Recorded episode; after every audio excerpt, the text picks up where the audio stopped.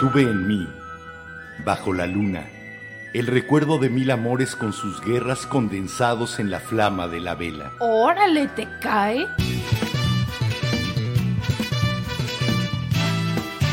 La Vela Productions presenta La Vela, con Enrique Herranz y Jimena Herranz. La Vela.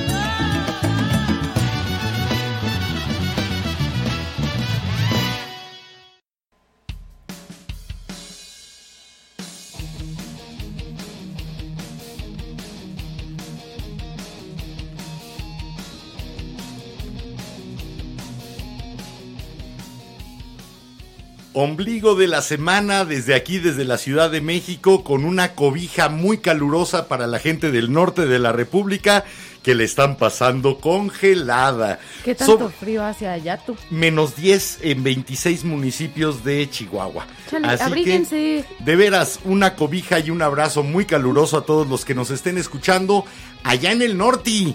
Y mientras sobran exactamente 180 segundos de que faltaban dos minutos para las 22 horas. Eh, ¿Te preocupa mucho la hora? no.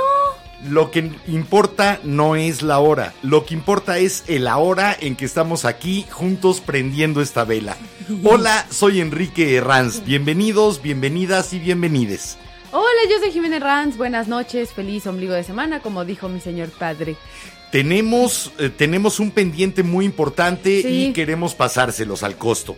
Y es, échenos la mano, suscríbanse a todas nuestras redes sociales. Síganos en Instagram, estamos como arroba la vela podcast. Eh, denos like en Facebook, denos follow en Twitter. es muy importante para nosotros empezar a saber de ustedes de esa manera, en que sepamos cuántos están por allá escribiendo, leyendo, escuchando. Nada más Así dando que tap tap. Únanse a Twitter, La Vela Podcast, Instagram, La Vela Podcast, Facebook, La Vela Podcast. En YouTube todavía no logramos La Vela Podcast precisamente porque nos faltan unos 30 o 40 suscriptores para poder solicitar ya el nombre formal. Y un saludo enorme a los que solamente decidieron escucharnos. Gracias por ahorrarse nuestra cara. Radio.lavela, Eso, eso suena muy feo. eh, pero está bien. Así no tengo que maquillarme. Así no tengo que eh, tratar de verme bonito. Simplemente nos comunicamos a través de la palabra radio.lavela.com.mx. Ahí estamos ya sintonizados por internet. Eh, una extraña sintonía, pero muy precisa, eso que ni qué. Y llega con todo y sus 192 kilobytes por segundo hasta el otro lado del charco, a donde saludamos a Alemania, a España, Bremen. a Austria, a los lugares donde ya comprobamos que sí nos están escuchando. Sí. Se siente rarísimo eso de cruzar el charco sin siquiera viajar, pero bueno, cosas más extrañas han, han pasado. Hoy, hoy vamos a platicar del espacio y las estrellas. De películas y de galaxias. Hoy vamos a platicar de antenitas y de rayos láser. De lo inusual y medio bizarro. Vamos a hablar de invasiones y de benefactores. De vacas. Vamos a hablar de rayos de luz. De lo desconocido. Vamos a hablar de ojotes y verdes.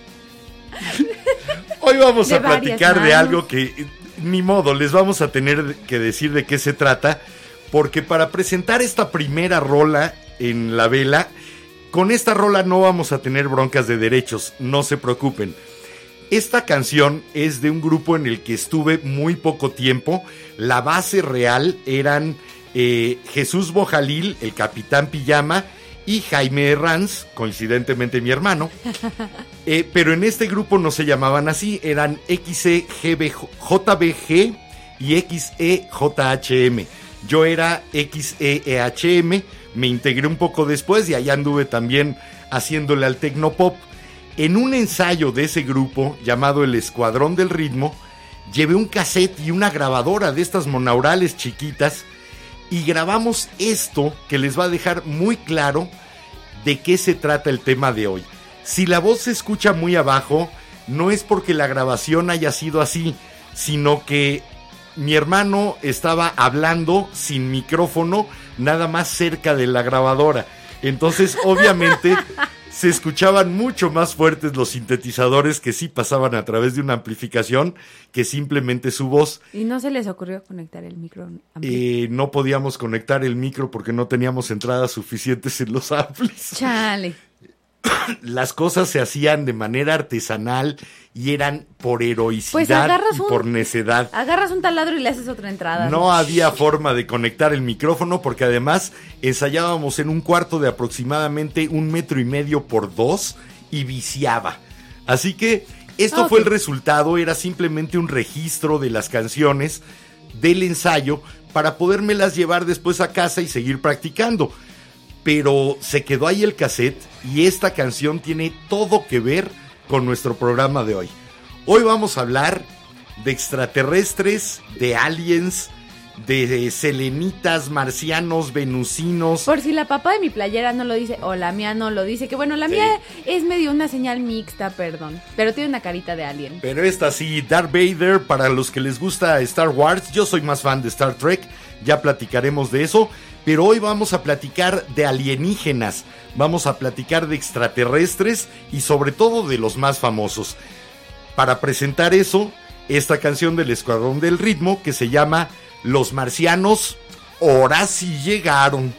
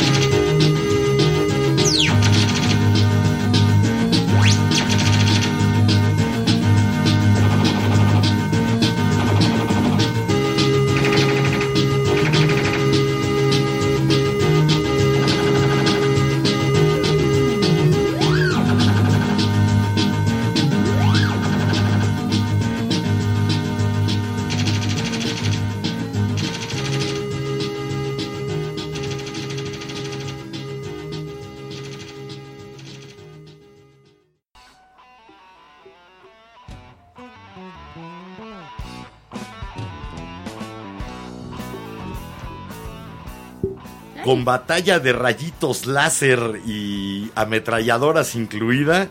Esa fue Los Marcianos, ahora sí llegaron del Escuadrón del Ritmo. A mí lo que me encantaba era el discurso central. Terrícolas, les habla el capitán Ping Pong de Marte. Su planeta nos pertenece, el destino de ustedes está sellado. Les guste o no, nos servirán de ganado. Lamentamos las molestias que nuestra expansión le ocasiona. Era maravilloso. Muy en el estilo de eh, los bogones cuando llegan a destruir el planeta Tierra. Este, ¿Quiénes son en- los bogones?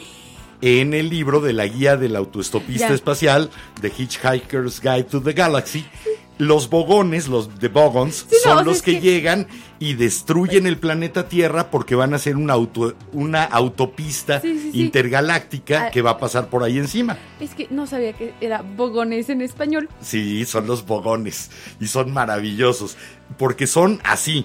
Lamentamos las molestias que nuestra expansión le ocasiona, pero ahí vamos, quítense.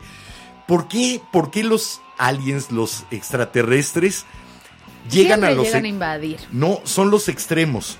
O llegan a invadirnos y llegan a apoderarse de, de nuestro planeta. O llegan de, hola amigos. o ¿cómo llegan a estamos?" salvarlos. Sí.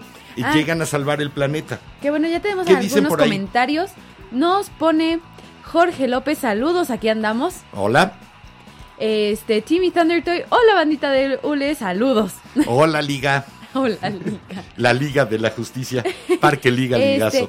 Hugo Miguel nos pone, así es, buenos días desde Bremen, buenas noches en la Ciudad de México. Ok, ¿le echaste porras al Verder este fin de semana o no?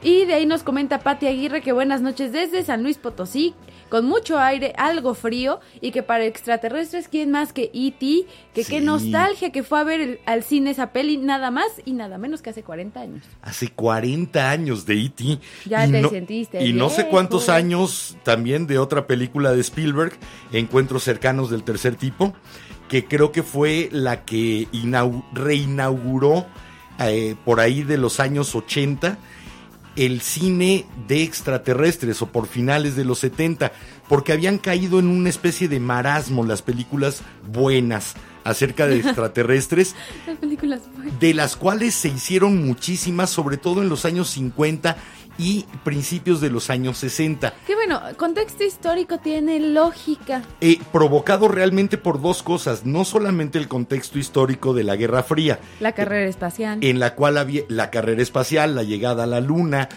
eh, la- el lanzamiento del primer satélite del Sí. Sputnik, eh, Yuri Gagarin, el primer hombre en el espacio. Era noticia constante el espacio y la gente volteaba a ver y se preguntaba, ¿habrá vida allá afuera? Y si hay vida allá afuera, ¿cómo, cómo la ¿Cómo vamos a encontrar y cómo nos vamos a llevar?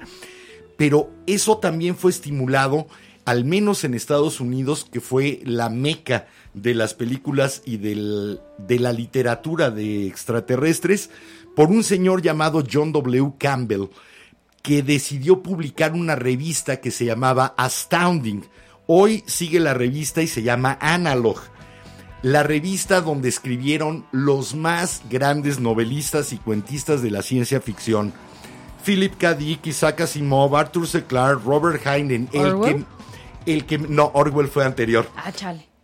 pero el que me digan estuvo publicado precisamente en Astounding. Ese era el semillero de la verdadera ciencia ficción, aunque también entraba esta fantasía espacial y estas eh, westerns del espacio tipo Star Wars, pero donde también había científicos que se dedicaban a especular a partir de la ciencia y a crear ficción. Y de ahí fueron saliendo muchos extraterrestres diferentes. Sí.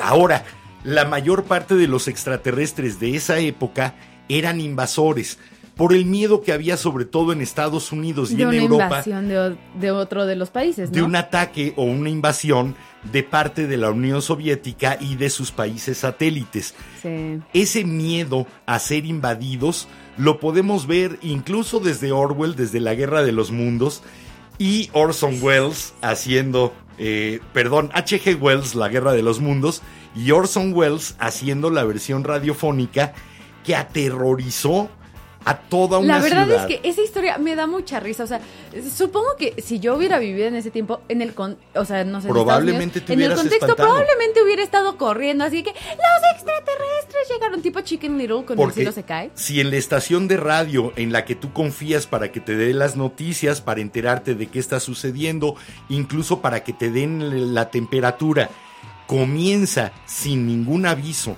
una serie Sí. de transmisiones que te hacen pensar porque es lo que has escuchado, que es una transmisión gubernamental, que se cortó el noticiero, que está viendo una invasión, que se te hace un Sí, llamado a no- quedarte en tu la casa noticia, sí, no. por una invasión de marcianos y la gente se la creyó, comenzaron a escapar, hubo pánico, había esa paranoia y por lo tanto esos extraterrestres eran realmente invasores. De ahí salieron, por ejemplo, muchas películas de los años 50 como El Día de los Trífidos, Uy, de una novela de John Wyndham, Sí, inglés. es, pa- sí, esa me la diste de chiquita, sí la le- he leído. Que es son- una joya. Es uno de los extraterrestres que más me gusta porque son de los más ajenos a nosotros. Sí. No son estos extraterrestres como se suelen retratar eh, de manera sí. popular, antropomórficos, eh, nada más con rasgos un poco distintos, tal vez los ojos grandotes y cabezones y O muy con, delgados. Hasta con, ay, ¿cómo se llama con lo que respiran los peces? con branquias, pero siguen siendo humanoides. Sí. No, estos eh, extraterrestres son unas plantas que además se pueden mover y se alimentan de los fluidos de animales en descomposición. Y tienen en la parte superior una especie de corola de pétalos, de la cual lanzan una especie de látigo venenoso que le dan eh, con ese látigo a un animal, el animal cae envenenado, se muere y nada más se mueven los trífidos, estas plantas, se mueven junto al animal, extienden las raíces y comienzan a succionar creo- fluidos vitales. Creo que lo que más me sorprendió, sé que hay una serie, hay una miniserie y una película que Basada en el Basa- Día de los sí, Trífidos. sí, sí. La película es de los años 50. Sí, no, no, no, no, pero hay una miniserie, no sé de qué año es, creo que sí es a color, no la he visto. Del Día de los pero Trífidos. Lo que más me impresionó cuando leí el libro fue eh, todo el principio de que todos estaban ciegos menos este dude, porque lo habían operado y sí fue así, imagínate eso.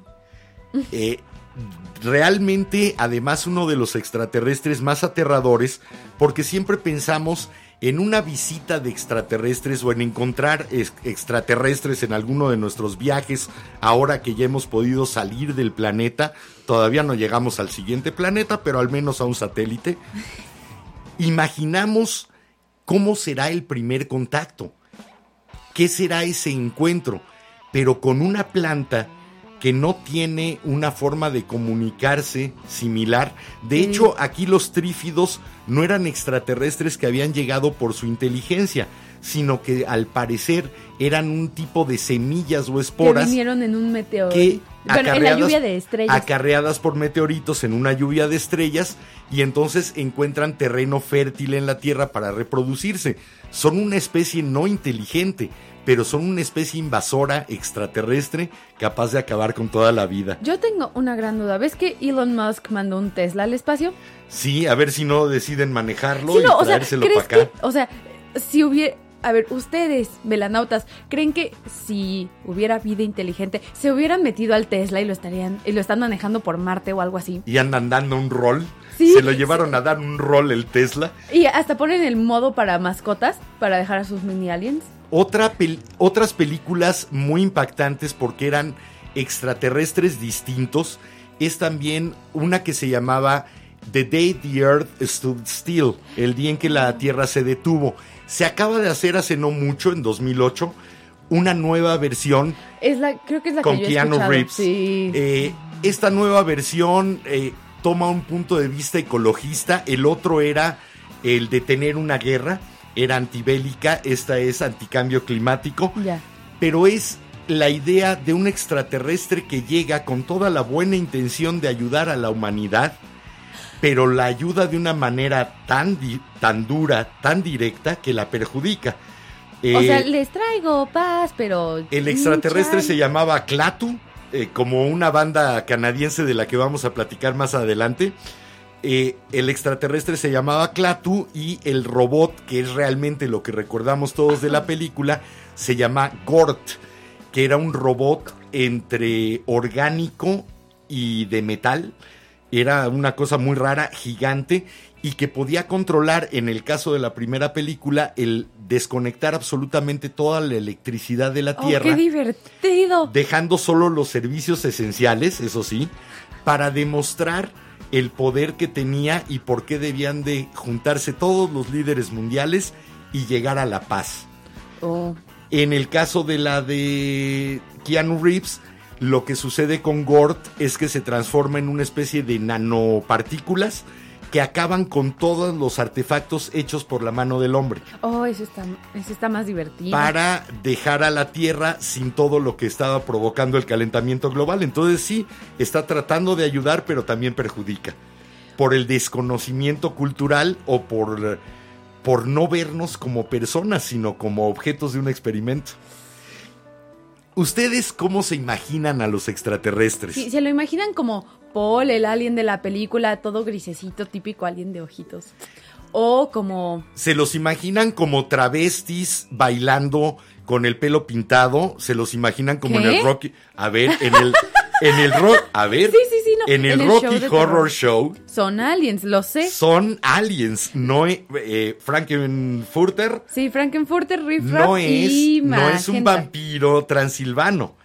Y, y ni siquiera tenemos que preguntarnos por qué es transexual como lo canta No, él. no es transexual, es un transvestite transvestite.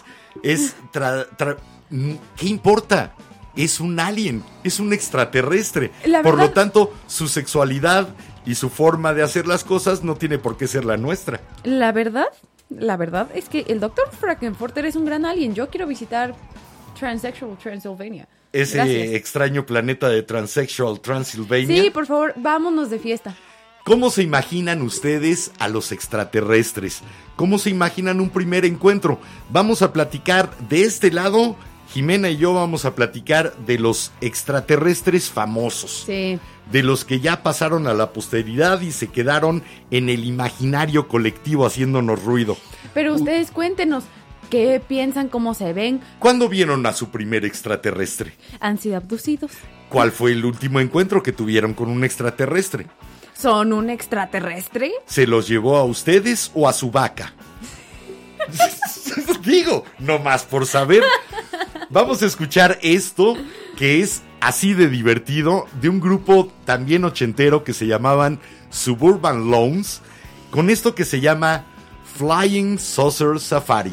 El safari para, capturar platillos voladores. Vamos y regresamos aquí en la vela.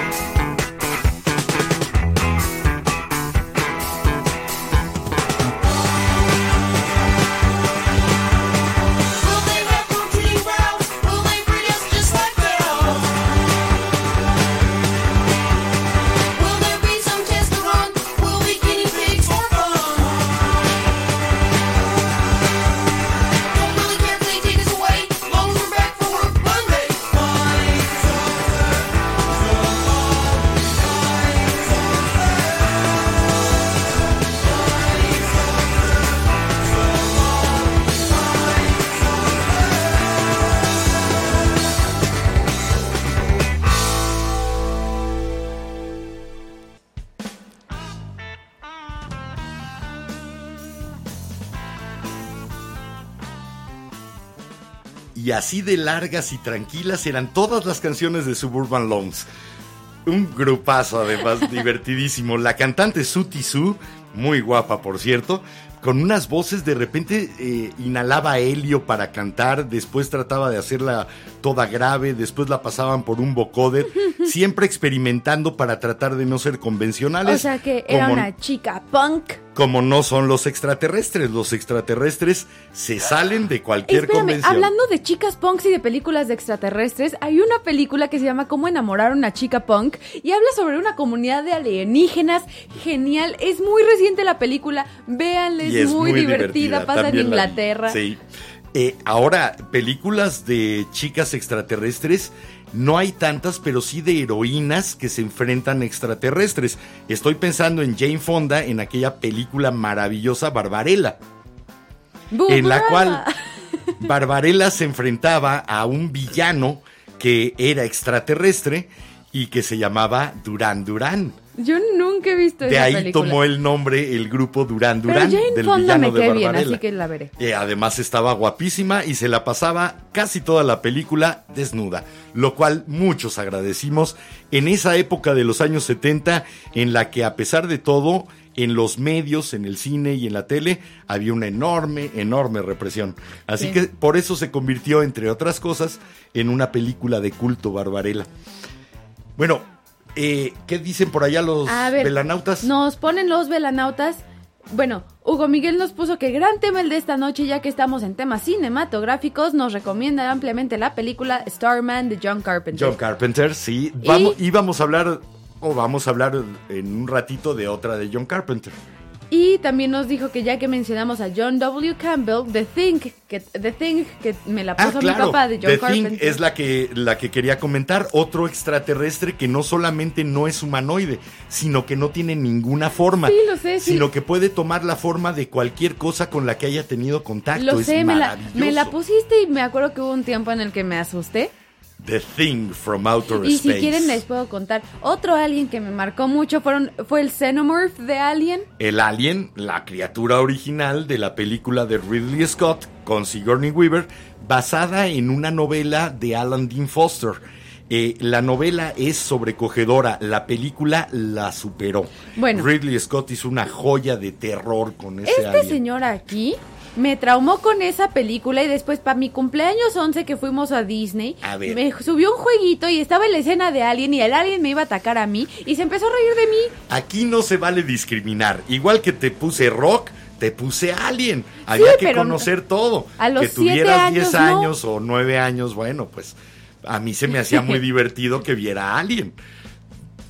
Así es la cosa. Ese, ese es otro de los extraterrestres totalmente alejados y que además estuvo diseñado así para ser totalmente alejado de la idea antropomórfica. Sin embargo, tuvieron que ponerle manos y piernas para eh, darle un poco de eh, de ¿cómo te diré? de familiaridad, relación. familiaridad lejana para tratar de hacer un poco la idea de una evolución paralela Sí, de pero eso que muy dices, ni lejana. siquiera son manos, son como garras. Son garras, sí. Sí. Entonces fue tratar de hacer eso, de darle una similitud, pero que fuera totalmente ajena a la biología terrestre. Y lo lograron. Para mi gusto lo logró Ridley Scott. Y también nos... Esos ladridos no son de un extraterrestre, son de China que dice que ya le abramos la puerta. Ahorita se la... Ahorita va. Este, nos comentan... Aquel, Dos pesos más, chale. Es... cuatro pesos más. Síguele. ¿Qué dicen? Santiago Agüero nos pone la historia de los trífidos suena idéntica que la de Venom, el villano de Spider-Man, que obviamente salió después. Yo creo Yo que creo sí. que fue de hecho sacada de ahí. ¿Sabes qué? Ábrele, porque si no, esta mujer sí. Esta Esta, mujer. niña, esta niña grita más que nosotros. De hecho, eh, hay una especie como de corriente en que no son copias, sino que son a ir aprovechando lo o que inspirarse. ir aprovechando la inspiración e ir aprovechando lo que ya dejaron construido.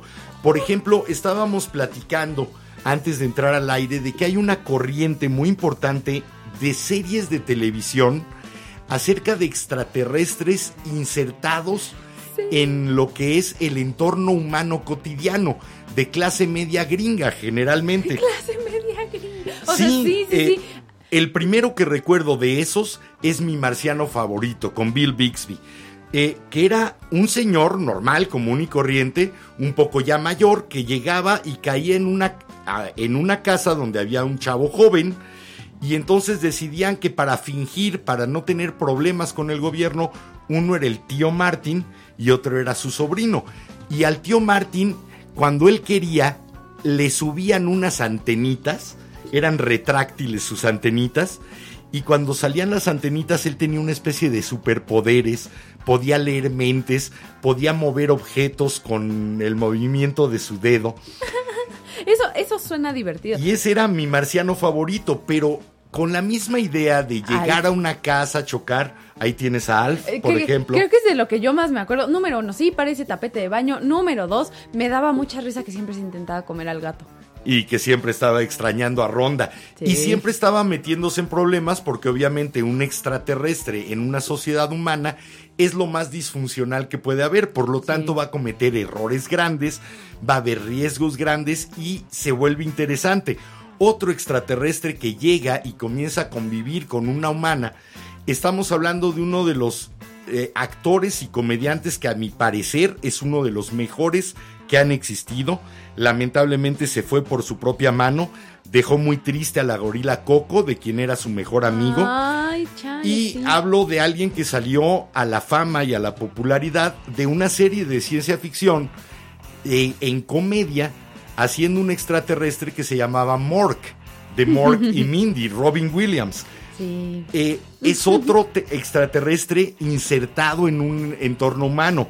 Más recientemente, un gran actor come- eh, un cómico y literato y un maestro de lo que es el timing en comedia, John Lithgow, eh, que era el líder de esta eh, pandilla de extraterrestres que llegaban a la Tierra a estudiarlo en Third Rock from the Sun, Ay, en la sí. tercera roca desde el Sol Esa serie es muy buena. la con Joseph recomiendo. Gordon-Levitt Sí. haciendo al, al más joven que además realmente era el más viejo pero habían tenido que adoptar esos cuerpos Sí. para poderse confundir La con los es que seres humanos esa serie sí me acuerdo, era muy divertida. y estaban en plan de investigar a los seres humanos pero también planear una invasión es de todas maneras tratando de confundirse con el entorno de mimetizarse ese eso ha dado para mucha comedia Sí, no tanto para cuestiones de invasión Perdón, imagínate un alien, no sé, por decir un alien con cabello, que ve un tenedor y haga como la sirenita y se empieza y a se cepillar. empieza a cepillar. Eh, Mira, quién sabe. Ahora, hay otros que antes de estos, como que los años 80, los años 70, comenzaron a limpiarle la cara a los extraterrestres. Sí. Ya no había tanta paranoia acerca de la Guerra Fría.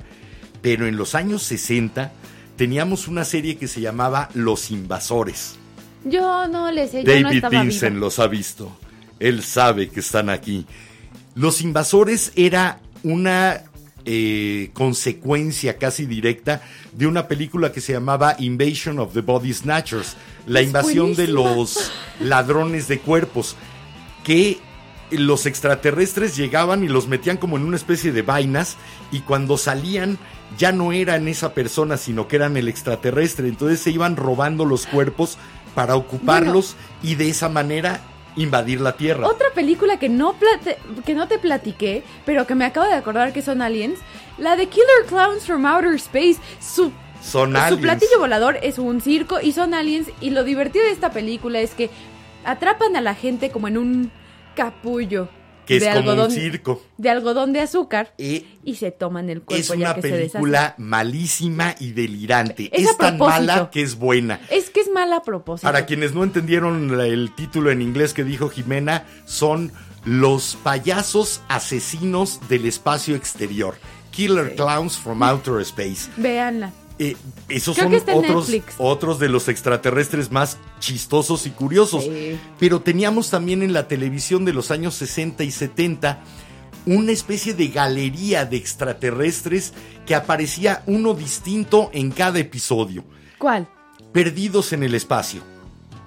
Esta familia que se pierde en el espacio y va visitando planeta tras planeta y encontrando los extraterrestres más ridículos que se puedan imaginar, con el robot gritando cada vez que alguno se acerca, peligro Will Robinson, peligro. Ay, creo que sí. O sea, creo Y que el he Dr. visto- Smith, Sí, bueno. no, o sea, creo que he visto escenas, pero. Hicieron Sí. una película hace poco, la verdad ni siquiera quise verla, la serie era buenísima y no quería que me la arruinaran. Y a ver, ¿tú qué opinas de Pero había- cerditos en el espacio? Ah, esa era todavía mejor, la de los mopeds.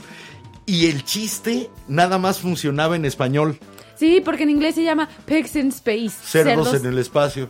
Pero cerditos. Pero cerditos en el espacio era una joya con Miss Piggy y su novio que era el, el almirante. ¿Qué no sonó? No, no era.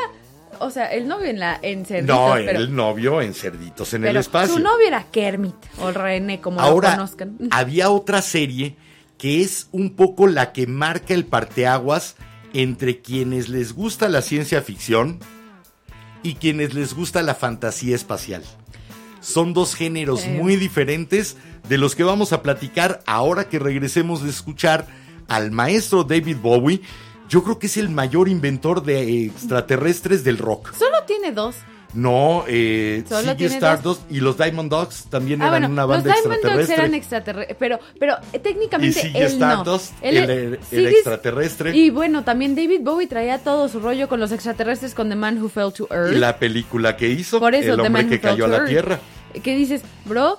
Y también, pues, Sí. Aladdin Sane, si no me equivoco. Y bueno, también trató este rollo del espacio con, con el Major Tom de Space Oddity. Con el Que lo- Odisea Espacial. Para los que no han escuchado, Ashes to Ashes es la segunda parte, por así decirlo. Y nos enteramos gracias a esa canción que el Major Tom es un junkie, es un adicto. Es un adicto a la heroína. Pero bueno, vamos a escuchar esto de David Bowie que se llama Starman y que es precisamente de su disco en el que inventó a un extraterrestre que llegaba a ser famoso tocando la guitarra, Ziggy Stardust. Y el nombre completo del disco es The Rise and Fall of Ziggy Stardust. O sea, la, El ascenso y caída de, Ziggy Stardust.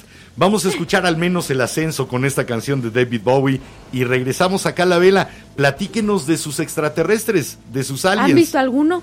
¿Cuándo los raptaron la última vez? Inviten. ¿Ya usan gorritos de aluminio?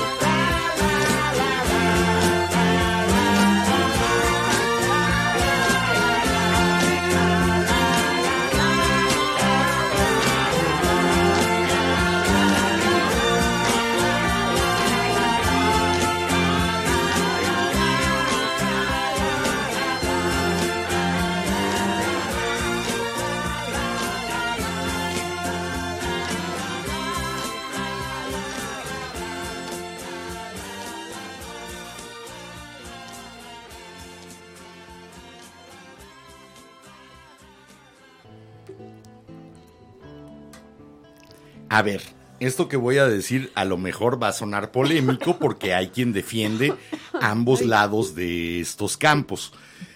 Eh, hay personas a las que nos gusta la ciencia ficción que es ficción basada en la ciencia, que toma hechos científicos y extrapola a qué, se, qué sucedería si estos hechos cambiaran o si se llegara a un extremo. Hay otra ciencia ficción que es más bien como fantasía espacial, como es Star Wars, Sí. que es realmente una historia de príncipes, princesas o de vaqueros buenos y vaqueros malos llevada al espacio y entonces en vez de que sean personajes pintorescos de un bar del oeste, pues son cosas raras que dicen que son aliens. Aunque si los estudias de- con un poquito de detenimiento dices, eso biológicamente no funciona, eso tampoco funcionaría en un planeta con esta gravedad. Sí. El único extraterrestre que veo realmente interesante en cuestión de construcción es Java the Hutt. Ah, yo pensé que Chewbacca. No, con esta cuestión de ser una masa grande, gelatinosa, eh, probablemente venga de un país, de un planeta, Planeta. con altas presiones, eh, Sí, creo que sí. O sea, viéndolo así, pero está construido, mira, simplemente los rayos láser se detienen. rayo Eh, láser. las, las naves explotan y hacen ruido y se caen. Sí, no, en eh, el espacio bueno, se caen. o sea, Si les gusta Star Wars, perdón por arruinarles la fantasía, nada se mueve en el espacio, nada puede ondear, entonces Darth Vader estaba usando la fuerza para hacer que se moviera su capa. Ni siquiera eh, puedes dar las vueltas, esas cerradas que dan los, lo- las naves en las que viaja R2D2 con Luke Skywalker. Es imposible, no tienes aire que te haga fricción para poder dar una vuelta cerrada. Te seguirías simplemente. Entonces, creo que sí hay una frontera muy definida entre los Trekkers y los de Star Wars. Sí. Hay que tener en cuenta que Star Trek fue una serie que comienza eh, Gene Roddenberry y que se asesora directamente con ingenieros del MIT y con los que después empezarían a fundar compañías en un pequeño lugar que todavía no existía, pero que era muy barato vivir para juntarse y que ahora se llama Silicon Valley ese tipo de personas fue la que asesoró la serie de Star Trek y siguieron progresando y siguieron uniendo a personas con un alto conocimiento científico y son la única saga o serie de ciencia ficción que ha desarrollado todo un lenguaje extraterrestre El Klingon. su exacto, con su gramática, su vocabulario, sus expresiones, modismos, dialectos. El Klingon es una invención total de la gente de Star Trek Sí. para hacer verosímil algo que nos resulta totalmente ajeno como puede ser un extraterrestre. No es nada más decir, "Ah, ah, ok, habló en extraterrestre. No, el Klingon se desarrolló como un lenguaje que, por cierto, después eh, usan algunas ideas de la construcción del lenguaje en Game of Thrones para los Para, Dothraki y para lo. Ay, y para, el la alto, Daenerys. el High Valyrian, Sí. etcétera. Yo sí, para Bueno, Daenerys. Y para, Este, el, para el Dothraki. A Pero ver, bueno, Yo te tengo. basado en ciencia. Y ahí sí hay dos polos totalmente opuestos. A ver. El que acepta eh, el alien que le presentan en el bar de Star Wars y el que en algún tiempo aceptó los aliens contra los que peleaba el Capitán Kirk, que eran muy chistosos, pero que ahora no acepta algo que parezca que no tenga un grado de posibilidad o probabilidad más bien. A ver, espérame porque ¿Qué dicen por allá? empezamos y nos pone Georgina Hidalgo. Hola, ¿cómo Ay, estás? Perdón, me tengo que acercar al micrófono, pero si no, no leo. A veces es bueno, Sí, no, se me sobre olvida. todo cuando uno está haciendo un podcast. Sí, ¿verdad? bueno, nos pone, hola, saludos. Mi de extraterrestre es como el de Prometheus de Ridley Scott. Prometheus de Ridley Scott, otra gran película. También Paulina Vilchis nos puso, qué bello es llegar a casa y poder alimentarnos con sus transmisiones. Qué bonito, Es muchas más bello gracias. cuando ustedes nos dejan alimentarnos a nosotros de lo que piensan y de lo que opinan y de lo que comentan y de dejarnos saber que, que ahí están, Sí. al menos de que les gusta algo de lo que estamos diciendo. Mil, mil gracias por decírnoslo. De ahí nos comenta Eh, Hugo que no olvidar la serie 5 conocida como Invasión, extraterrestre. Eh, de nuevo, las ideas de las invasiones o vienen a invadirnos o cuando llegan se convierten en superhéroes tipo Superman, por ejemplo, o la Mujer chica. Maravilla. Esperen, yo y, tengo una y están pregunta. salvando al mundo. Una pregunta para los fans de cómics que nos ven. ¿Linterna Verde es un alien? O sea, ¿viene de otro planeta? Yo tengo también una pregunta similar para los fans de los Minions. ¿Los Minions son extraterrestres o nacieron aquí en la Porque Tierra? lo estuvimos buscando. Por, hemos visto la película de Minions, pero se nos olvidó si son Según aliens. nosotros, son extraterrestres. Y es que sería divertidísimo. ¿Qué, qué extraterrestres divertidos recuerdas? Alf. Ya dijimos a Alf, Espera, los hablando Minions. de. Olga nos puso que Alf es su extraterrestre favorito. Creo que el de todos. en Es algún que era punto. maravilloso. No hay problema, Willy. No hay problema. Era sensacional. Pero a ver, el, ahora sí. El enanito Alf. ¿Qué otros extraterrestres divertidos? Groot.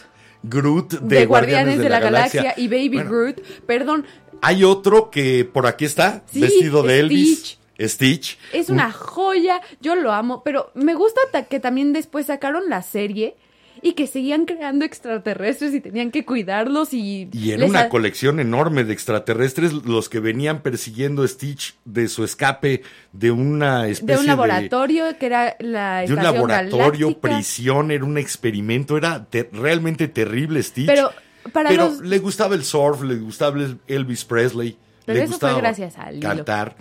La verdad ¿Qué es otro, que ¿Qué otro alien es divertido? otros aliens Yo digo que divertidos? todos los de Guardianes de la Galaxia, en la 2, si no me equivoco, cuando sale el papá, Obviamente Mork del planeta Ork, el de que hacía Robin Williams, era muy divertido, pero era un extraterrestre más humanoide.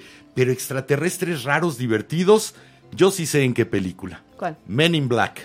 todos. Todos. Pero Aquellos que- gusanos. Sí, no, los que eran como gusanos panzones con una adicción a la cafeína, son una joya. y absolutamente lujuriosos y con ningún respeto por las mujeres. Sí. ¿Sabes también qué otro, qué otro alien de esa película es una joya? Los Pugs, el, Pug. K. Frank. Frank se llama. ¿No era K? No. Ah, bueno. K no. Eh, Se llama Frank el Pug y es una joya. Y eso sí, otro alien que me encanta de esa película es el viejito cuando se le abre la cara y ya está todo moribundo. Así, la galaxia. A mí me gustó mucho cómo trataron eh, estos mitos, estos eh, testimonios tan frecuentes en, en los campos de Estados Unidos de la llegada de los aliens y de cómo se llevan las vacas y de un alien se metió en mi cuerpo. Sí. Cuando llega precisamente El primer alien de la película. y se apodera del cuerpo del granjero, es una escena para morirte de la risa, sobre todo cuando se estira la cara para decir si así ya no se veía tan arrugado. Sí. Es impactante. ¿Sabes qué otra escena es muy Y divertida? casi ningún extraterrestre de ahí es humanoide. Sí, no, o sea, por ejemplo, cuando, creo que es en la primera película que les avisan a Will Smith y a Tommy Lee Jones que un alien está tratando de salir de su perímetro supervisado, algo así, y era que la esposa iba a parir y los dos eran aliens y resulta que tiene un pequeño alien, que la cabeza es como la típica cabeza de alien, pero tiene muchos Una especie tentáculos. de pulpo, una especie de, es un- calamar. Es como un Cthulhu alien. a- algo por el estilo, calamaresco.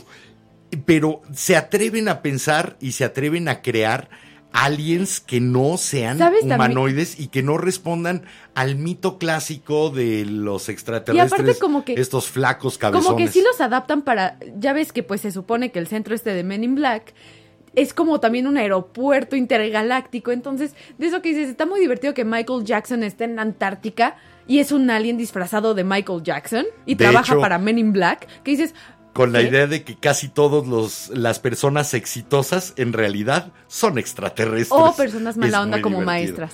Eh, y, y tienen, por ejemplo, diferentes entornos. Tenían un entorno acuático en el cual había extraterrestres que venían de planetas acuáticos. Y también tenían unos, o sea, me acuerdo mucho de esa escena porque dije, es un astronauta y después la vi con detalle. No, tienen aliens que aquí en la Tierra también usan como tanques de oxígeno. Necesitan ¿Qué escafandra probablemente para respirar metano o para respirar gases de amoníaco Que creo que son en de vez los- de oxígeno. O sea, son de los aliens que mejor tienen como un rango de variedades y que sí los hacen que se vea para que se adapten a... es cuando la ciencia se, la ciencia la puedes poner al servicio de la diversión. No necesitas crear un alucine raro, Bueno. sino que tenga y digas, ok, esa escafandra la está utilizando porque en su planeta no hay oxígeno, te hace que te esfuerces Que un bueno, poquito ya ves más. que también... que en- la, que la neurona funcione. En la 3 de Men in Black soy muy fan de estas películas, me encanta, me dan mucha risa. Son geniales. Este, se supone que todas las modelos... Aquel se supone. Se supone que todas las modelos de Estudio 54 de Warhol eran aliens y que no, por... e- el estudio 54 no era de Warhol. Bueno, de era Warhol era The. Factory. Sí, bueno, ah, sí, The Factory. Perdón, la el confusión. estudio 54 fue la Sí, sí, discoteca. sí. eh, en Bueno, perdón. Sí. The Factory, que todas las modelos de The Factory son aliens y Warhol era un hombre, era un Men in Black y por eso tenía tanto, tanta y, la- fama. y las estaba controlando para que no se salieran de, Sí. de los comportamientos aceptables cuando visitaban la Tierra. Sí, no, e- eso es muy divertido. Eh, es que crearon, de nuevo, vamos a crear un universo que pudiera ser probable, aunque esté desquiciado, busquémosle un rayito de Que probabilidad. otra cosa genial de esa película que a mí me causó crisis fue ver el final cuando está jugando el niñito alien con la canica con nuestra galaxia que fue así de Con la galaxia, no con el planeta, sino la galaxia entera en una canica. que dices Y el. Hubble dice que hay tantos millones de galaxias, pues sí, todos caben en la bolsita de las canicas de, ese, de ese otro ser. Vamos con un extraterrestre que este sí es absolutamente inverosímil. Esto es de un señor que se llama, se llamaba Shep Woolley.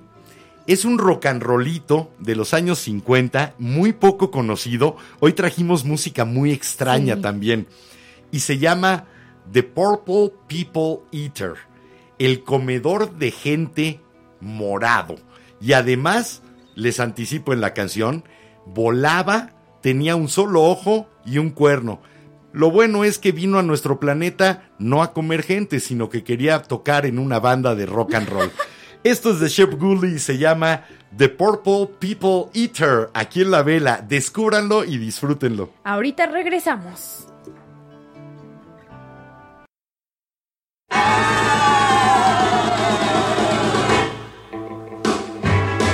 Well, I saw the thing coming out of the sky. It had a one long horn and one big eye.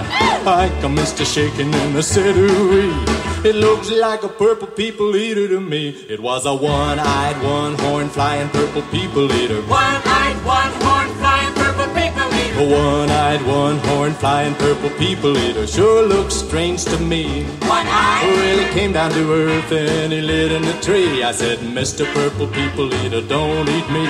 I heard him say in a voice so gruff, I wouldn't so tough. it was a one-eyed, one-horn flying purple people eater. One-eyed, one-horn, flying purple people eater. One-eyed, one-horn flying purple people eater sure looks strange to me. One-horn. I said, Mr. Purple People Eater, what's your line? He said, eating purple people and it sure is fine. But that's not the reason that I came to land. Job in a rock and roll band. Well, bless my soul, rock and roll, flying purple people eater, pigeon toed, undergrowth, flying purple people eater, He wears short shorts. friendly little people eater. What a sight to see! And then he swung from the tree and he lit on the ground and he started to rock, really rocking around. It was a crazy ditty with a swinging tune. Sing a bop, Hey, bless my soul, rock and roll, flying purple people eater, pigeon toad, undercoat, flying purple people eater, I like short shorts. flying purple people eater. What a sight to see! Purple people. Well, he went on his way, and then what do you know? I saw him last night on a TV show. He was blowing it out, really knocking him dead, playing rock and roll music through the horn in his head.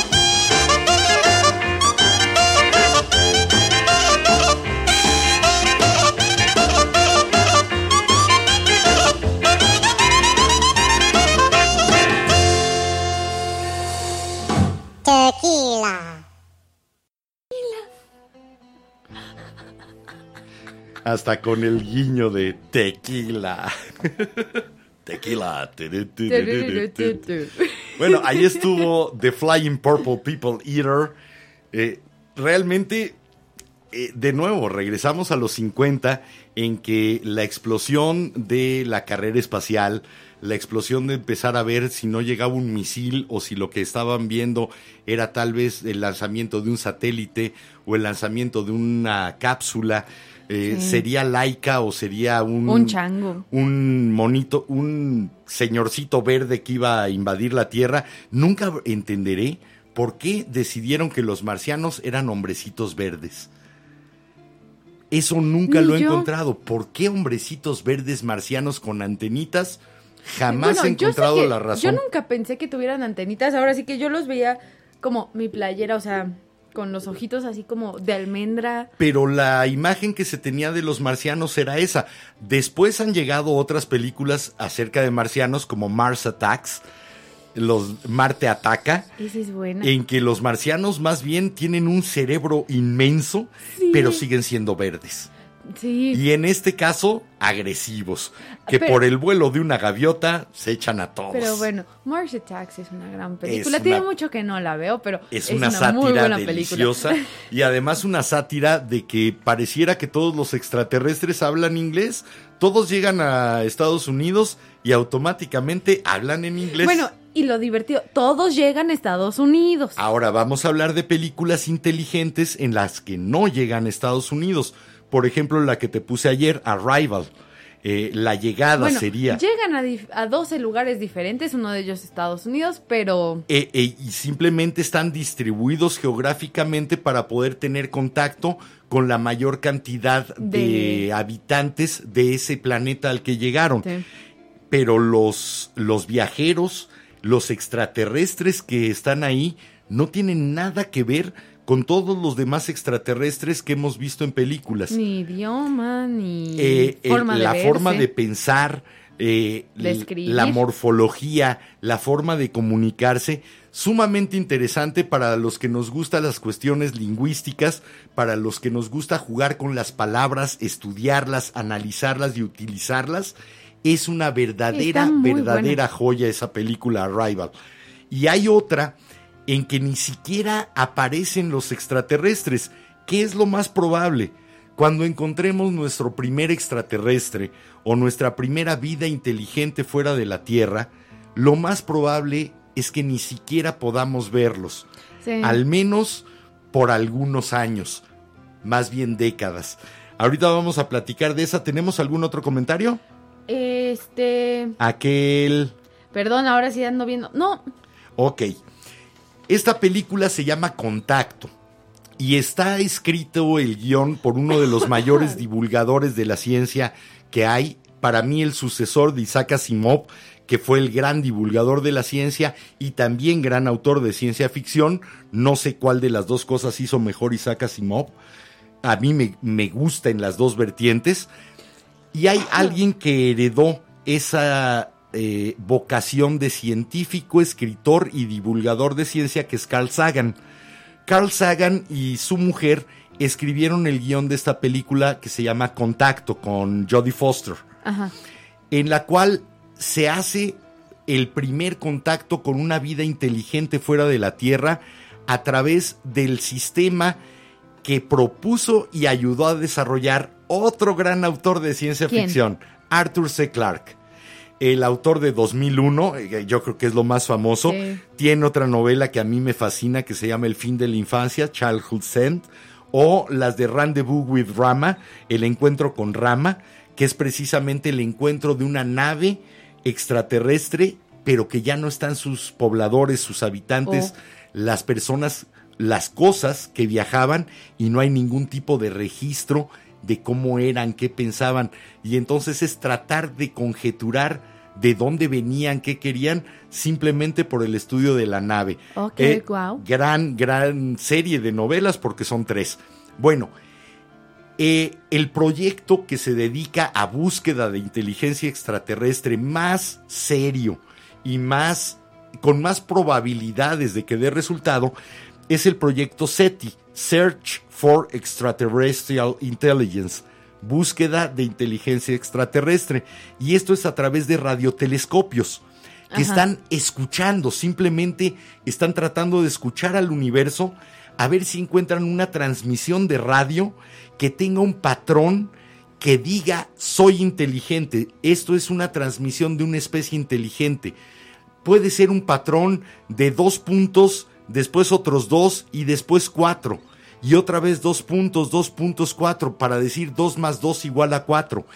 Eso ya nos daría la idea de que algo inteligente está mandando una transmisión al espacio. ¿Te imaginas que fueran más, o sea, que fueran similares a nosotros, más avanzados y que ya no usaran para nada radios porque hubieran encontrado otra forma y por eso no hacen contacto?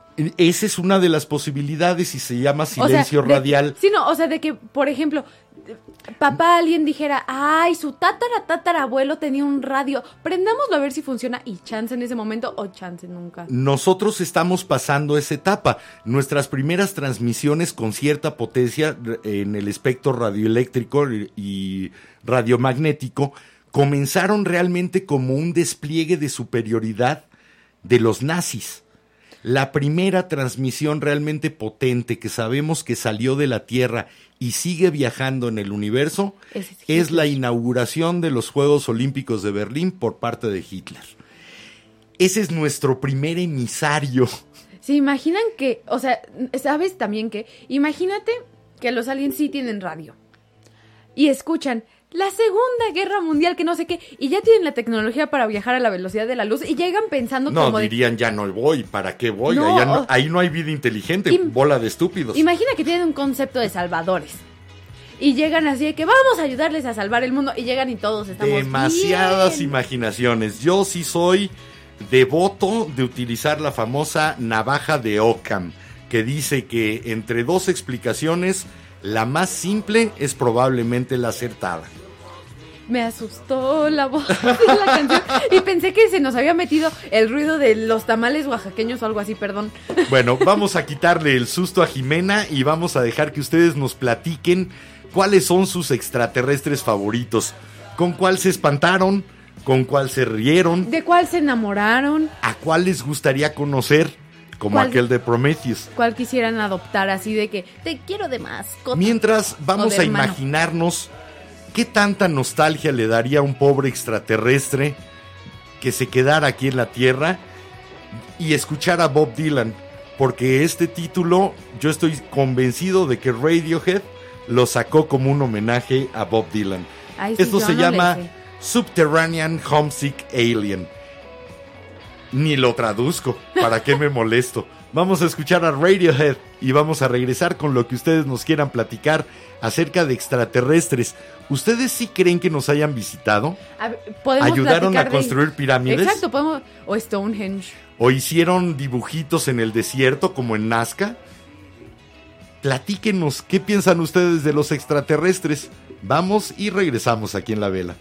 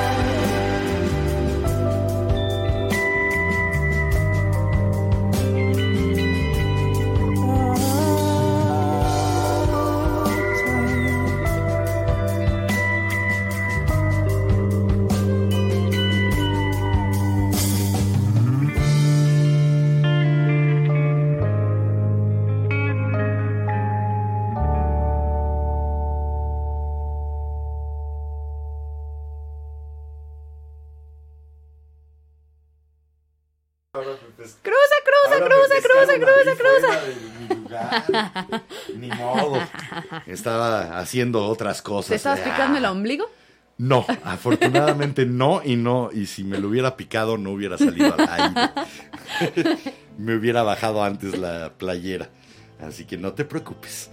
Ah, pues ve, sí tenemos un comentario, bueno, dos. Nos ¿Y qué puso dicen? Gilan que rolón con esta de Radiohead. Rolón de esos de desodorante o que sale. Rolón. Y Pati Aguirre nos puso, una hipótesis del origen de la vida es precisamente la panspermia. La panspermia.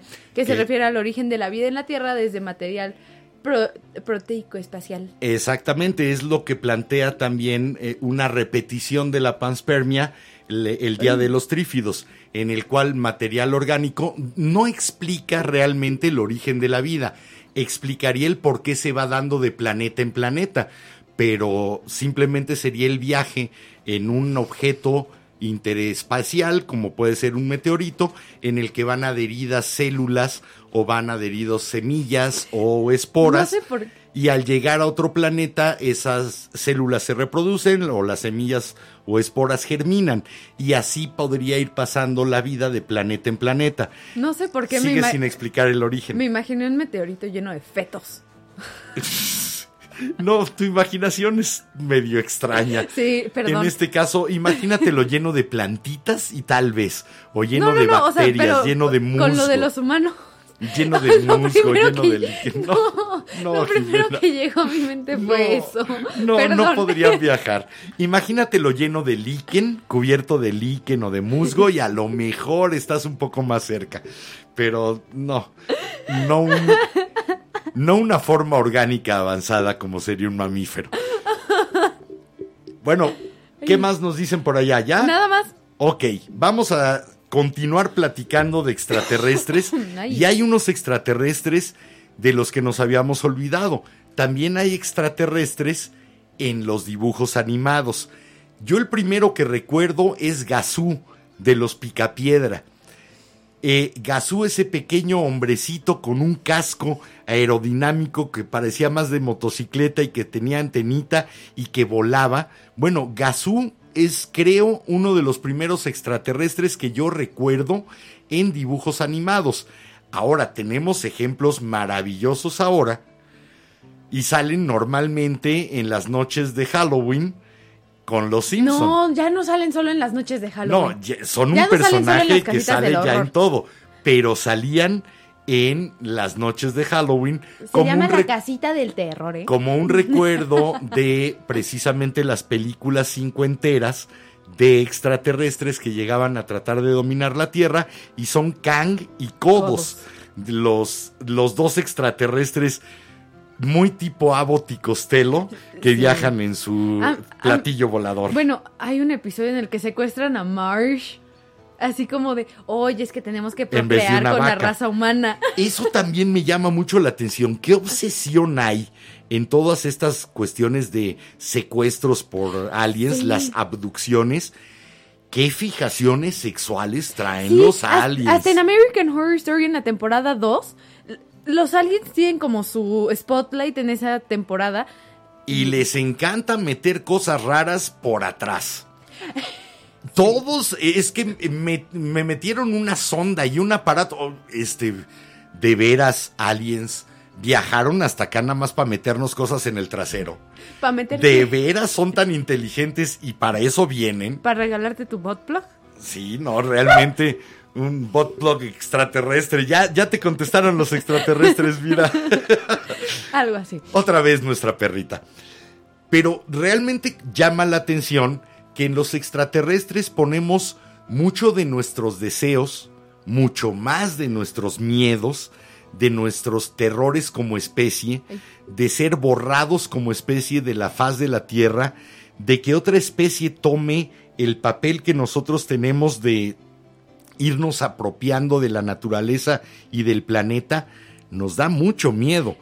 Y por eso la mayor parte de las narrativas acerca de extraterrestres son de invasión, bueno. de ocupación y de aniquilamiento. Una serie que se supone que pasa en el futuro, pero que me da mucha risa, se supone que los humanos, humanoides y extraterrestres conviven juntos, es Futurama también de Futurama. Matt Groening. Si no me equivoco, también es de Matt Groening, el de los Simpsons. También es otra serie de él. Tenemos todo tipo de extraterrestres, pero creo que los extraterrestres siguen siendo un reflejo de nosotros mismos.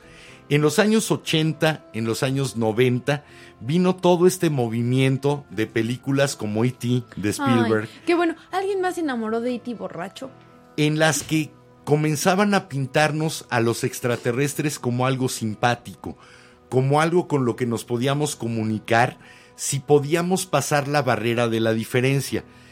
Esto además viene no solamente del intento de convertir a los seres humanos, a todos nosotros, en personas más tolerantes a lo que es diferente, sino también a raíz de un estudio que se hizo, y lo hizo la NASA, en el que estudiaron a todo un grupo de personas para saber cuál sería su reacción más probable si encontraran a un extraterrestre que no fuera el que ellos pensarían que se van a encontrar. Estos hombrecitos flacos, ojones y demás.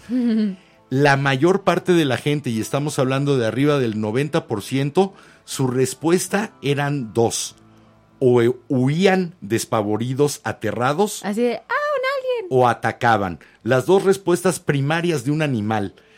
O sea, no pasaba eso por una especie de filtro cerebral De que, a ver, es otra, es otro ser con vida que no sé qué. que a ver, eh, de eso que dices, si no haces lo mismo con un perro, ¿por qué lo harías con un alien? Obviamente para esto crearon un- una especie de extraterrestres tomando formas sobre todo de especies marinas que nos son mucho más ajenas que las especies terrestres. Por ejemplo, de platelmintos o de eh, calamares que nos son totalmente ajenos y presentarlos como si fueran una especie más avanzada que llegó a nuestro planeta. Bueno, pues arriba del 90% escaparían aterrados Y los o atacarían. atacarían. Charros. y lo Por que- eso no nos visitan los aliens, amigos. Lo- y por eso también hay tanto odio entre personas cuando hay diferencias. Sí. Diferencias de color, diferencias de estatura, diferencias religión, culturales. Porque ideología. al parecer los seres humanos todavía necesitamos más reeducación para tolerar lo diferente. Somos xenófobos. Y ahí sí, la xenobiología es la que se ocupa de estudiar la probable biología de los extraterrestres. Xeno es lo ajeno, lo de afuera, lo que no es como nosotros. Y todavía somos demasiado xenófobos. Espero que ustedes no lo sean y que estén aceptando que en sí, este yo les momento doy un zape. eh, me voy a poder quitar la máscara. Por favor, no se espanten. Mi cara de, de tipo ¿Humana? lagartija es un poco aterradora de primera visión, sobre todo los cuatro párpados Soy que mi- tengo en los Espérate, ojos. soy mitad reptil. Eres reptiliana. Soy un reptiliano. Bueno, vamos a escuchar esto, una canción más aquí en la vela, porque además es otro descubrimiento sensacional. Esto es de alguien a quien le dicen Lady Ella, bueno, le decían Lady Ella, la reina del jazz, la primera dama de la canción, la señora Ella Fitzgerald, cantando en un disco de canciones que hizo infantiles, algo que desde el título me fascinó y se llama Two Little Men in a Flying Saucer. Dos pequeños hombrecitos en un platillo volador. Disfruten la inocencia, la ingenuidad, la frescura de esta canción en la voz de Ella Fitzgerald. No se la pierdan de veras. Y no se preocupen mientras leemos sus comentarios que acabo de ver que nos llegaron varios. Y regresamos ya casi a apagar la vela. Ella Fitzgerald, Two Little Men in a Flying Saucer.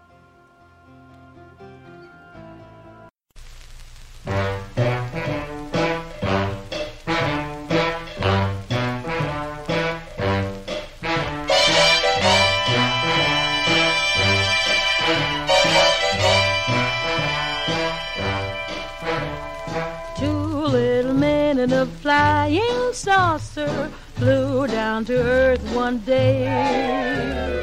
Looked to left and right of it, couldn't stand the sight of it, and said, Let's fly away. They took a look at a western movie. Somebody heard them say. If a horse can be a star, think how dumb the people are. We'd better fly away. Then they shook their little green antennas, scratched their purple hair. Said this planet is an awful menace. Let's go back to where we came from. Two little men in a flying saucer just didn't care to stay. Said it's too peculiar here, headed for the stratosphere and quickly flew away.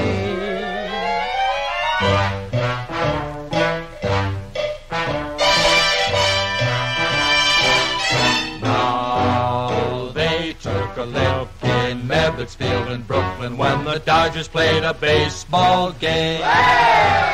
Heard all the screaming, said we must be dreaming cause the planet is insane. During their mission, heard a politician making speeches as they traveled by. Gabble, gabble, gabble. But they departed faster than they started cause the hot air blew them sky high. Two little men in a flying saucer flew down to earth one day. Listened to a radio, saw a television show, and said, Let's fly away. They got their fill of commercial jingles, and they were heard to say, All the people seem to be living in a nursery. We'd better fly away. Traveled all said, Let's head for space. We were better off on Mars and Venus. Goodness, what a place to live in. Two little men in a flying saucer just didn't care to stay. No, no. Crossed a crowded thoroughfare All the hats the women wear. and quickly flew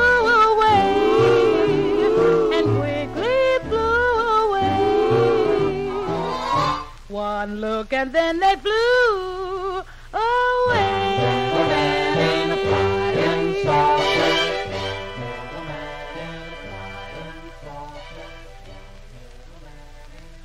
Y jiji, te volvimos a agarrar. Ajá. Ahí estuvo Ella Fitzgerald, Sí. la reina del jazz, la primera dama de la canción, con ese Two Little Men in a Flying Saucer que iban visitando diferentes lugares de la Tierra, entre ellos hasta un partido de béisbol de los Dodgers, y decían después de conocernos, regresémonos al espacio, este no es un buen lugar para vivir. Chale. Porque la gente se peleaba mucho y la gente gritaba. Pero al final se supone que les enseñamos a convivir con nosotros. Eh, finalmente una canción para niños, Sí. tratando de nuevo de prepararnos para aceptar la diferencia, para aceptar lo que no es como nosotros. Bueno, a ver, tenemos más comentarios. ¿Y qué dicen? Nos puso Gilan que la mejor película reciente que ha visto de extraterrestres es una que se llama Arrival. Sí, era de la que estábamos platicando con Forrest Whitaker, que a mí se me hace además un actorazo. eh, este hombre de color, negro, Sí. Amy Adams. que y es una mujer de color, es pelirroja. rosi- rosita, de color rosita. Y Jeremy Renner a mí me encanta. Sí, afortunadamente deberíamos de aceptar que todos somos personas de color. Simplemente somos de mayonesa. simplemente somos de diferente color, sí. Y, mira, así que así como que tú que cantes bien las rancheras, tampoco. Yo soy Gasparín. Así que Yo soy color Gasparín. aquí la mayonesa, allá quién. Pero también nos comenta Hugo Miguel de Rodas que Oz. Espérate, espérate, se me vino a la mente Ajá. el día entonces que alguna chava que me guste llegue y me cante aquella de a mí me gusta la mayonesa. ¿Es para mí? Digo, nada más para saber. Ahora sí. Velanautas. ¿le puedo dar un zape? Perdón. Velanautas, ¿ustedes qué votan? ¿Zape o no zape? Mis neuronas a veces no tienen control y sueltan flashazos y ese fue uno de esos flashazos muy raros. ¿Qué, Pero qué bueno, dicen? nos pone Hugo que Ozzy, el buen Carl Sagan y su serie Cosmos. No olvidar que en la sonda Voyager 2 hay una selección de música del mundo hecha por él. Está también el, el dibujo del hombre de- después de Vitruvio, de Leonardo da Vinci.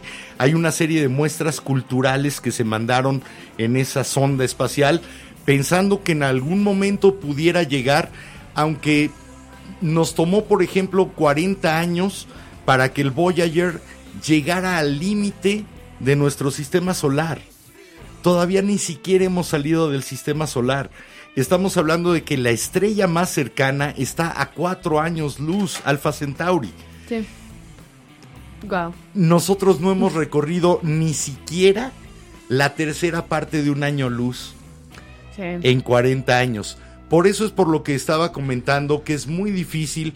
Entiendo que hay muchas personas que creen que han venido los extraterrestres y construyeron, ayudaron a construir pirámides y Stonehenge y gracias a ellos Uy, eh, pues, hubo avances tecnológicos. la- aquí hay siete cosas que se supone que crearon La- los aliens. eh, entiendo que se piense eso. Lamentablemente por ahora conocemos que la velocidad de la luz es un límite y para alcanzar la velocidad de la luz está en chino. Nosotros todavía no llegamos ni a la milésima parte. Sí. Estamos hablando de 300 mil kilómetros por segundo. No, no vamos a llegar todavía a esa velocidad. Y aún si viajáramos a esa velocidad, tardaríamos cuatro años en llegar a esa estrella más cercana y otros cuatro en regresar. Piensen en lo que necesitaría posiblemente un extraterrestre que estuviera no como nosotros en el bordecito de la galaxia, sino hacia el centro, necesitaría cientos de años pudiendo viajar a esa velocidad. Sí. Entonces, realmente un encuentro y visitas frecuentes se vuelve algo muy poco probable. Y a mí me gusta, es imposible probar un negativo. Yo no puedo probar que no hayan venido, pero sí sé que la probabilidad es infinitesimalmente pequeña. A ver, les tengo una propuesta, velanautas. Para mi cumpleaños, con eso de que a mí me gusta leer. Tráiganme un alien. No. Ah, Con eso de que me gustan las teorías de conspiración, cosas paranormales y eso, si, a- si llegas a ver episodio en mi cumpleaños, este mes o cerca de mi cumpleaños, la hacemos de conspiraciones. Ok. Hablamos de la supuesta fake del alunizaje. Sí, y de la también llegada a la de, que, de que sí, varios rockstars siguen vivos. De y que de 9-11. 9-11 fue un trabajo interno del gobierno Exacto. norteamericano. Oye, te- nos tienen una pregunta. Nos pregunta Gilan que qué opinamos del terror cósmico, tipo Lovecraft. Ese me gustaría tocarlo cuando hablemos del horror o del terror y sobre todo en literatura, eh, porque tiene que ver más con el horror de lo que no se conoce y no se puede De lo- conocer. sí, de lo desconocido. Estos famosos terrores innominados e innominables que maneja H.P. Lovecraft y después su gran discípulo Robert Bloch. Eh, eso era más la personificación sin forma del terror y del miedo. No tendría tanto que ver como, con los extraterrestres, a pesar de que en aquel cuento del color que cayó a la Tierra, sí tiene que ver con esa llegada un poco como la de los trífidos, un poco con esta teoría de la panspermia, de que ese meteorito de color que cae a la Tierra es una forma de vida que utiliza esa forma de traslación entre planetas, entre hábitats y llega de nuevo a destruirnos. Eso sí, si llegan a ver la película de Color Out of Space, háganse muchas palomitas. Sí, Nada más. nada más. Eh, Se van a reír mucho si están de buenas. Sí. Pero Oh, es sí. Bueno, otra cosa terrible. que les puede dar risa, si les caen bien Chichi Chong, sale Chong. Entonces, Sí. si son pachecos, Es eh, una película, película para pa' verla así. Es una película para verla muy arriba. sí. Eh, eh, ahora sí que flotando en el espacio junto a los extraterrestres sí los va a divertir. Ah, y también nos comenta Georgina Hidalgo que District 9 es otra película hablando de xenofobia. gran, gran película que habla de xenofobia porque es hecha en Sudáfrica y eh, de lo que trata es de cómo a los extraterrestres que llegan a la Tierra un poco como refugiados los meten en guetos. Es una crítica a lo que fue el sistema del apartheid en Sudáfrica y a cómo a lo diferente tratamos de encerrarlo, restringirlo y mantenerlo en una situación de aislamiento de los demás, de los que sí merecen vivir en la sociedad. Eh, obviamente era, es la crítica a ese sistema de apartheid que sufrió Sudáfrica durante décadas. Sí. Pues aquí son, les dicen incluso insectos o langostas de manera despectiva a los extraterrestres. Y los extraterrestres lo único que quieren hacer es ver si logran reconstruir una nave para irse de aquí, porque no soportan el lugar, obviamente, al ser tratados como ni siquiera como ciudadanos Yo haría lo y mismo. casi ni como seres o sea, inteligentes. por decirlo, Sí. me vuelvo astronauta y voy a Marte y me reciben de que... Si pueden, véanla. No sé si está en Amazon o en Netflix, pero por uno de esos sistemas está District 9, Distrito 9. Y a ver. Excelente película. Antes porque ya se nos está pasando el tiempo. Ya, ya nos vamos. Este, nos había comentado Aquel Timmy sí. Thundertoy que otros grandes extraterrestres son los Thundercats. También, Nada también más que los no Thundercats sé por son ah, extraterrestres. Eh, perdón, Facebook me había cerrado los comentarios. Bueno, ni modo, ya nos tenemos que ir. Ya se nos apagó esta vela. Tiene fecha, tiene hora de caducidad. Sí. A esta hora se apaga la flama. De todas maneras, los esperamos pasado mañana, viernes, 10 de la noche. Vamos a aventarnos un buen reventón de viernes en es la noche viernes, juntos. A, a ver, es más, pre- para el viernes prepárense su chelita, su copita de vino, una malteada, su refresco, una un té.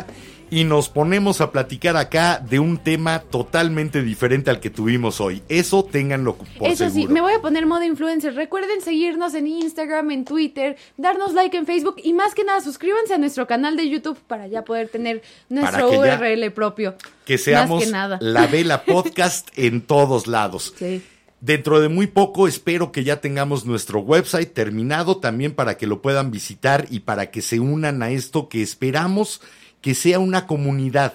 De eso se trata la vela, de crear una comunidad en la que todos podamos expresarnos y todos aportemos un poquito de quiénes somos. Sí. Soy Enrique Herranz, les recuerdo y me recuerdo, como cada noche. Este es el momento de vivir. El único. Pórtense mucho, cuídense bien. Y yo soy Jiménez Ranz y bueno, que tengan una muy bonita noche. Espero que mañana se puedan despertar temprano y recuerden que si les gustó el programa, recomiéndenos. Y si no, no digan nada para que caigan otros incautos. Hasta el viernes, chao chao.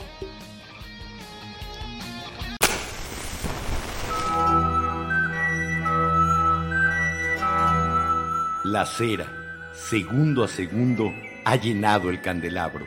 La luz de la vela se extingue, esperando encenderse de nuevo.